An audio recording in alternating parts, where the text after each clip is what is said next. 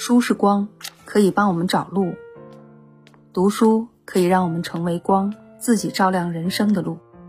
欣然读新书，每周和你一起解读一本新书。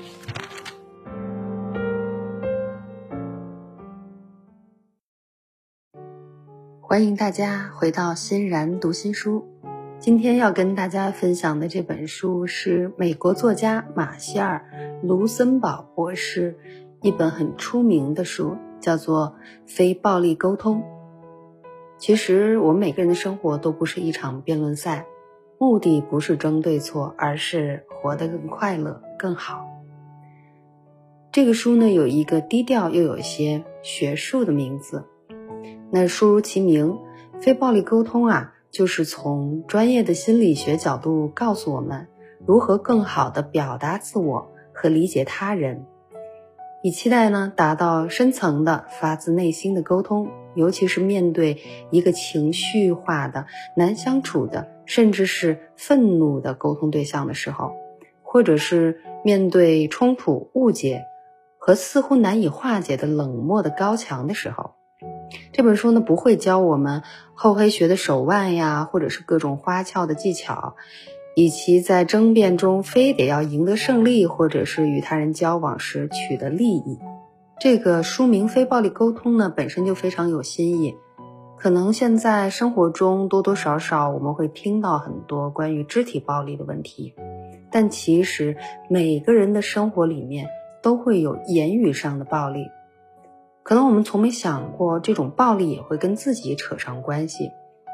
呃，其实很多的。暴力沟通方式呢，都会让我们有不一样的感受。我们肯定会发现，有一些话的确伤人。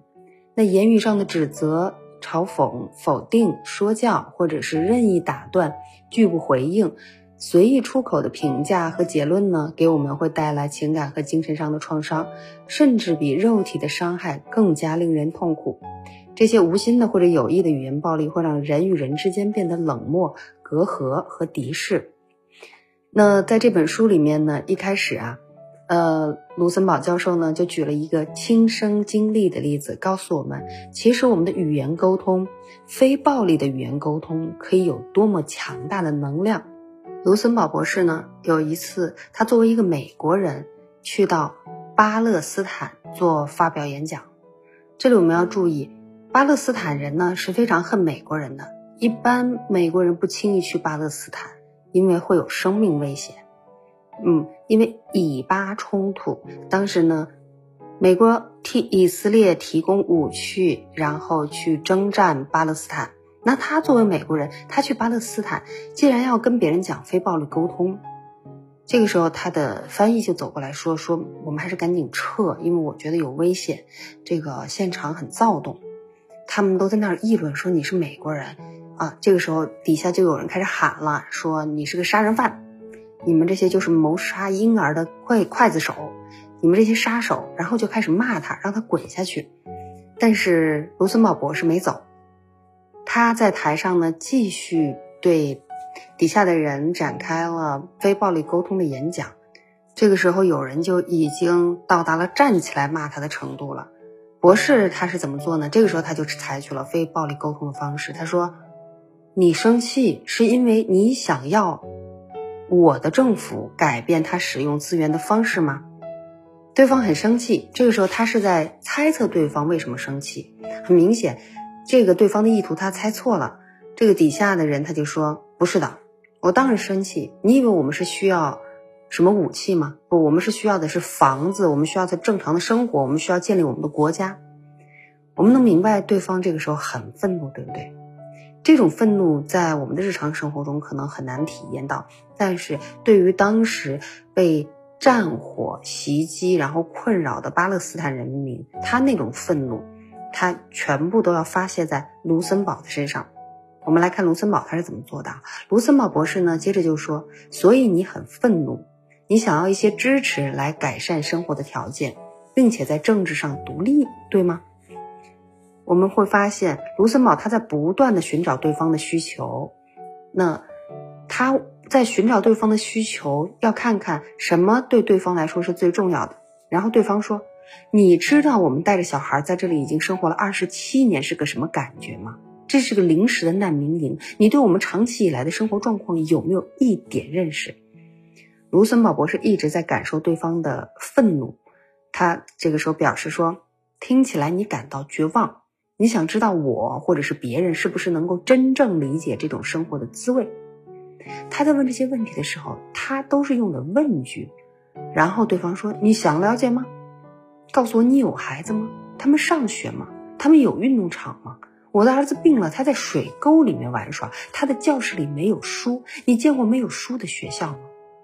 对方在卢森堡的一遍一遍的提问中，他宣泄了出来。我们要注意，这是一个好事。当对方愿意跟你讲话的时候，其实就是一个好事了，因为他在讲自己的痛苦。卢森堡继续问：“我注意到你在这里培养孩子是多么痛苦。”那他说出了这个概念，这叫做反应情感。说：“我注意到你在这里培养孩子多么痛苦，你想告诉我，你所要的正是所有父母想给孩子的。”对方就说：“对呀，这是最基本的人权呀！你们美国人不是讲这是人权吗？为什么不让更多的美国人来这里看看你们给这里到底带来了什么样的人权？”这种质疑是发自内心的。卢森堡就继续问了。你是希望更多的美国人了解你们的痛苦，并意识到我们的政治活动的后果，还是然后你会发现，卢森堡博士在这里所有的语言都没有任何评判，清晰明确地讲出对方此刻内心当中真实的感受。慢慢的，对方的情绪就逐渐好转了。大约这样，你来我往，经历了二十多分钟，这个站起来很愤怒的男人明白了，卢森堡是体谅他并了解他的。也开始愿意听博士的演讲，甚至在演讲结束后，这个男人居然还邀请博士去他家里面吃晚餐。想想看，这么尖锐的冲突都能被化解，我们应该了解到非暴力沟通的实际用途真的很大。那如何有效的沟通呢？以及如何通过沟通消除生活、工作上的分歧？在我们的日常生活中，经常因为这个沟通方式不对，会给另外一方造成很大的误解，甚至发生矛盾或者是暴力冲突的情况。例如说，两一对夫妻啊，老婆希望彼此的生活多点浪漫，于是跟老公说：“你看啊，我闺蜜的老公对她有多好，每个星期都带她出去玩，还给她买花，你就从来没有对我这么好过。”老婆是想通过刺激老公的方式来达到她沟通的目的，但是这种方式其实适得其反。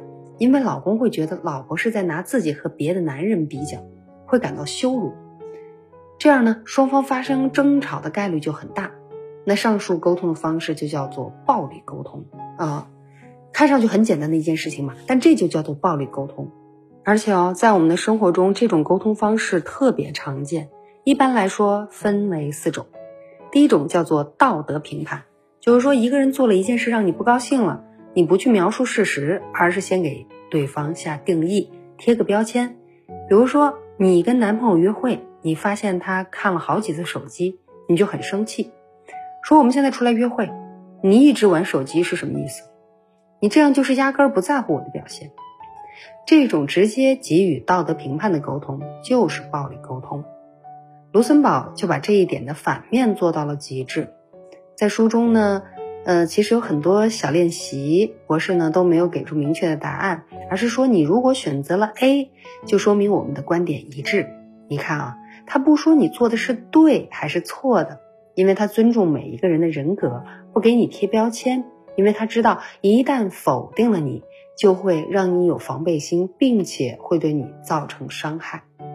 那暴力沟通的另外一种情况呢，叫做进行比较。这个在我们小时候，父母用的比较多。小时候呢，妈妈会天天说：“你看邻居老王的孩子怎么怎么样啊，学习多好，还这么懂事听话，你怎么不像他一样呢？”那这种比较会给孩子带来的伤害特别大，孩子也容易产生逆反心理。现在孩子甚至会这样说：“那邻居阿姨天天回来给他孩子做饭，你怎么天天出去打牌呀？” 那这样母子之间的暴力沟通呢，就是个死循环了。第三种情况呢，叫回避责任。我们经常在生活中会听到有人说：“那这这事儿发生成这样，我也没办法。像是什么，呃呃，领导就这么说的呀，我也没办法。去吃饭呢，那都喝酒，我也不能不喝吧，我也没办法。呃，这朋友总是以不得已啊当做一件事情的借口。其实生活中没有什么不得不做的事情，只要你愿意去承担一定的责任。卢森堡呢，在书中说了一个案例：一位女士啊，在学习班里抱怨她特别讨厌做饭，但是她两个儿子呢，总是要吃她做的饭，所以不得不给家人做饭。卢森堡就鼓励这个女士跟家人勇敢地说出来自己不想做饭的真实想法。他的大儿子知道之后呢，哎呀，变得很开心啊，感叹道：“太好了，也许呃，终于不用吃饭听他发牢骚了啊！你看啊。”这个女士她本来以为自己不得不做饭，结果她不做饭对于孩子的影响还不如她自己在吃饭的时候的抱怨。孩子呢宁愿不吃饭，也不想听母亲在吃饭的时候唠唠叨叨发牢骚抱怨。同是心理学家的弗兰克尔呢就曾经说过一句话：人所拥有的任何东西都可以被剥夺。唯独人性的自由，也就是在任何情况下都能坚持自己的态度和生活方式的自由，不能被剥夺。第四种情况叫强人所难，也就是威胁告诉别人，如果你不配合我，你就会受到某种惩罚。例如，在饭局上经常听到这样的声音：“这杯酒你得喝哈，你不喝就是不给我面子。”言下之意呢，就是你不喝我就生气。那这种情况啊，往往会造成双方不愉快，发生争斗，或者不喝酒的那个勉强喝了，但是再也不参加有你的饭局了。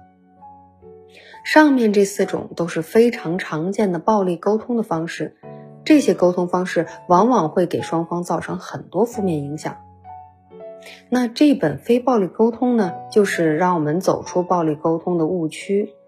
本身，马歇尔·卢森堡啊是国际沟通的创始人，全球首位非暴力沟通的调停专家。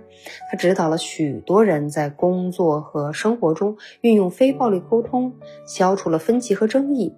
他还运用了这个沟通方法，帮世界范围内很多国家解决了争端和冲突。可能我们会想，这不就是一个沟通方式吗？啊，但是我们在。这个书的分享的，一开始就说了，其实真的非暴力沟通的方式威力巨大。我们可以看到，非暴力沟通呢，除了能够化解民族矛盾时有威力，也可以来看看我们普通人如何把它应用到生活中。其实，在生活中学会非暴力沟通，只需要掌握四个步骤。第一步就是针对一件事情，你要表达事实，而不是做价值评判。例如，最近每天吃完饭，你的老公呢都立马躺在旁边玩手机，你想跟他说话，他都爱搭不理的。这个时间长了呀，老婆肯定会生气，天天就知道玩手机，你怎么不跟手机一起过呢？这个就不是在表达感受了，而是在发泄情绪。如果这个时候老公也很烦，就很容易跟老婆发生争执。这个时候，老婆应该怎么做呢？就是表达事实。啊，表达事实，可以这么说，老公，你最近半个月啊，每天晚上吃完饭都在玩手机，想跟你说说话吧，你都没抬头搭理我。第二步就是表达你的感受，所以我很失落、伤心、不高兴，这些就是你的感受。第三步就是去寻找原因，这是为什么呢？像我们。我每天晚上啊，其实有很多有趣的事情想跟你分享，啊想跟你讨论一下我们家庭未来的规划。我希望我们在家里的时候能够真正的像一个家庭，而不是各忙各的。最后呢，你要提出自己的要求。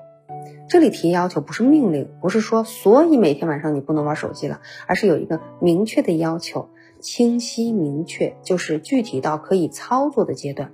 例如，每天晚上我们在家吃完晚饭后，能不能抽三十分钟时间散步，或者聊半个小时天，聊一聊白天遇见什么好玩的事情啊？如果用这种方式沟通，那么家庭矛盾呢肯定会减少很多。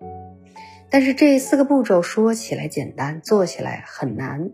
比如，经常听到上级领导给员工定目标的时候说，这个月我们要让用户的满意度提高百分之九十五啊。然后好玩的是，这个公司根本就没有进行过用户满意度的调查，那你这个要求就不是具体的要求，到最后肯定是不能实现的。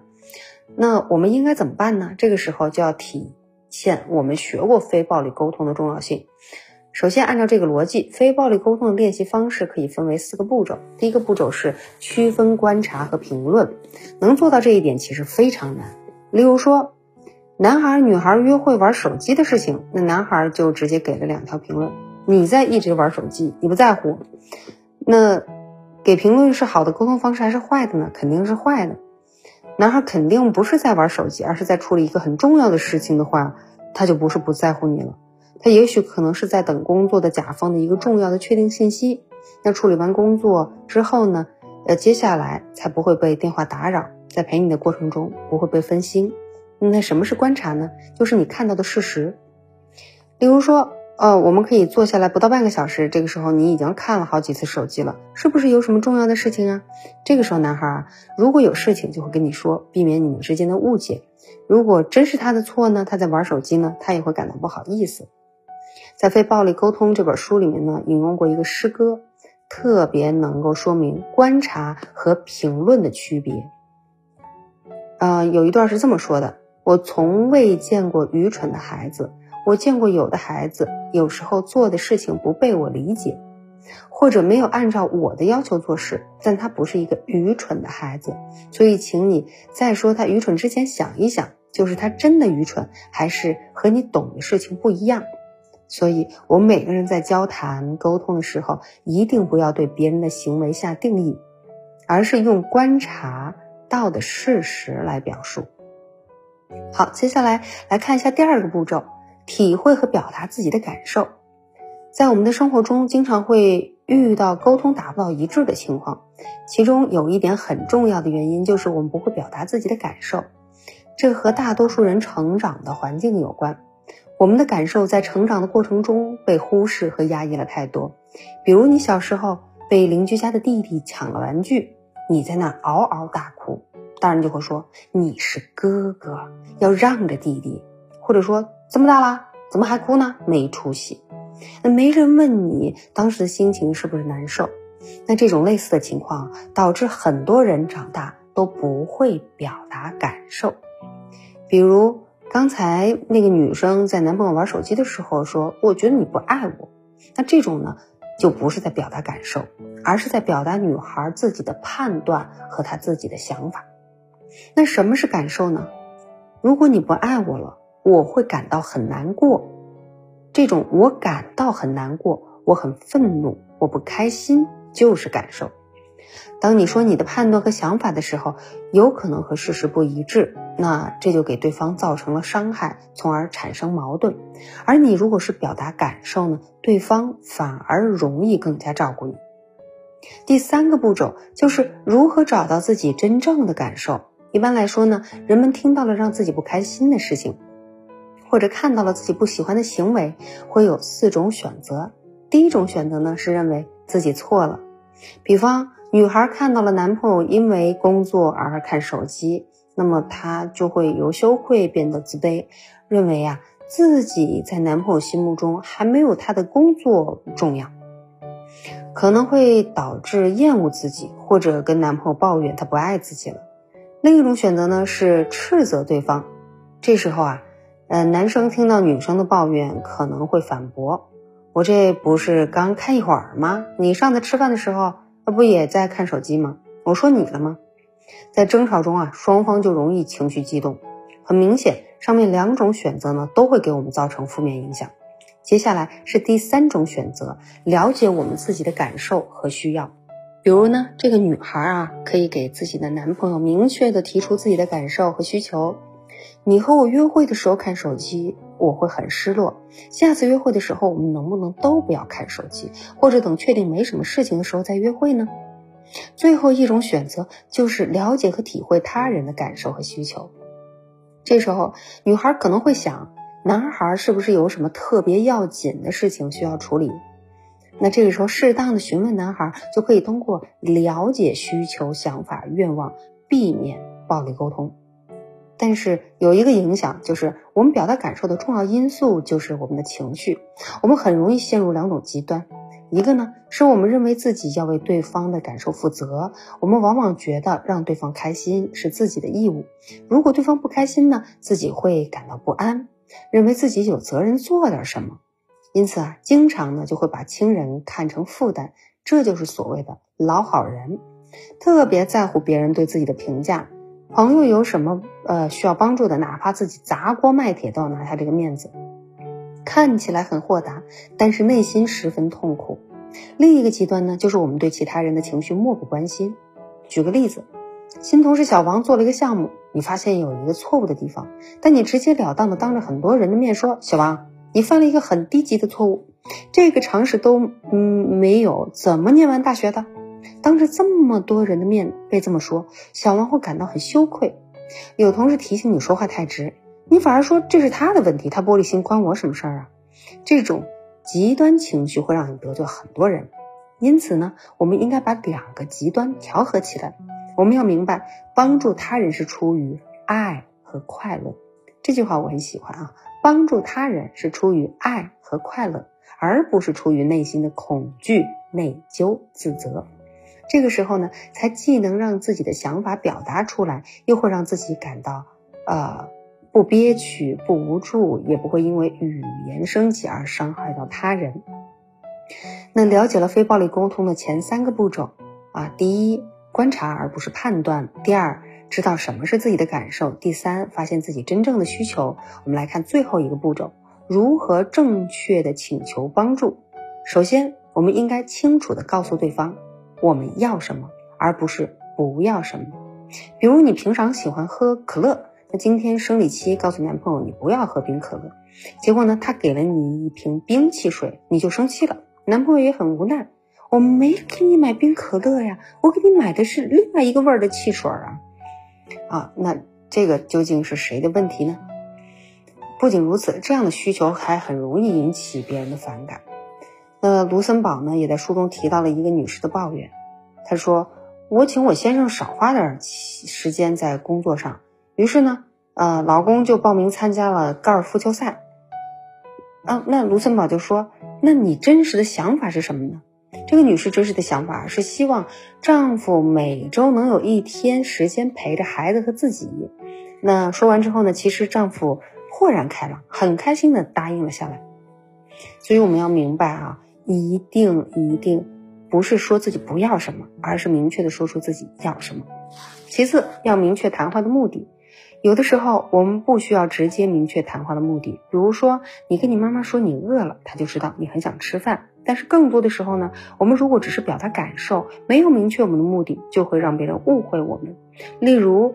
呃，老公老婆一对夫妻啊，老婆对丈夫说：“我叫你带瓶酱油回来，可是你忘了，所以我的菜也就没做了。”也许你只是想让老婆再出去买下酱油，可是呢，老婆可能会认为你这么说就是在指责他。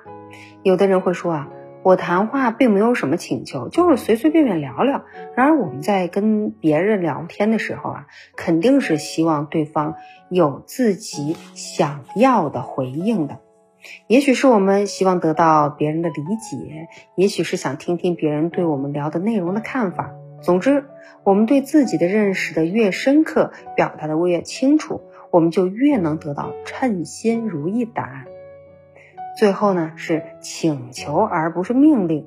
在我们和别人交流的话术中啊，一旦让别人觉得不答应我们的请求就会受到惩罚，那我们的请求啊就变成了命令。比方说，你以后啊约会的时候不要玩手机，这个呢这句话就是命令；而以后约会的时候，我希望能够不被打扰，这个呢就是请求。说到底，如果我们只想着改变别人，让别人的行动符合我们自身的利益。那么，非暴力沟通并不适合当你的工具。非暴力沟通是用来帮助我们在诚实和聆听的基础上与人建立联系。人们的改变和行动不是因为利益，而是出于对生命的爱和关心。好了，这就是非暴力沟通的这本书里面的核心点了。其实啊，首先呢，就是针对一件事不去做道德评判，而是表达观察到的事实。呃，第二呢，就是要表达自己内心的感受。呃，例如说这样做会让我很孤单和失落。第三，说明自己有这样的感受的原因，因为每天都是我一个人在家，让我感觉不到像一个家庭。每天都是我睡着之后你才回来。第四，清晰明确的提出自己的请求。我希望以后每周你能够至少有两天回家吃饭，你觉得怎么样？所以在分享完这本书了以后，我们要了解非暴力沟通啊，不是一蹴而就的，需要在理解的基础上反复的刻意练习。虽然刚开始你会觉得有点别扭，但是过不了多久，你们呢就会享受到非暴力沟通给自己带来的益处，在愉悦的沟通中得到自己想要的爱和幸福。好了，今天的欣然读新书就到这里，我们下期再见了。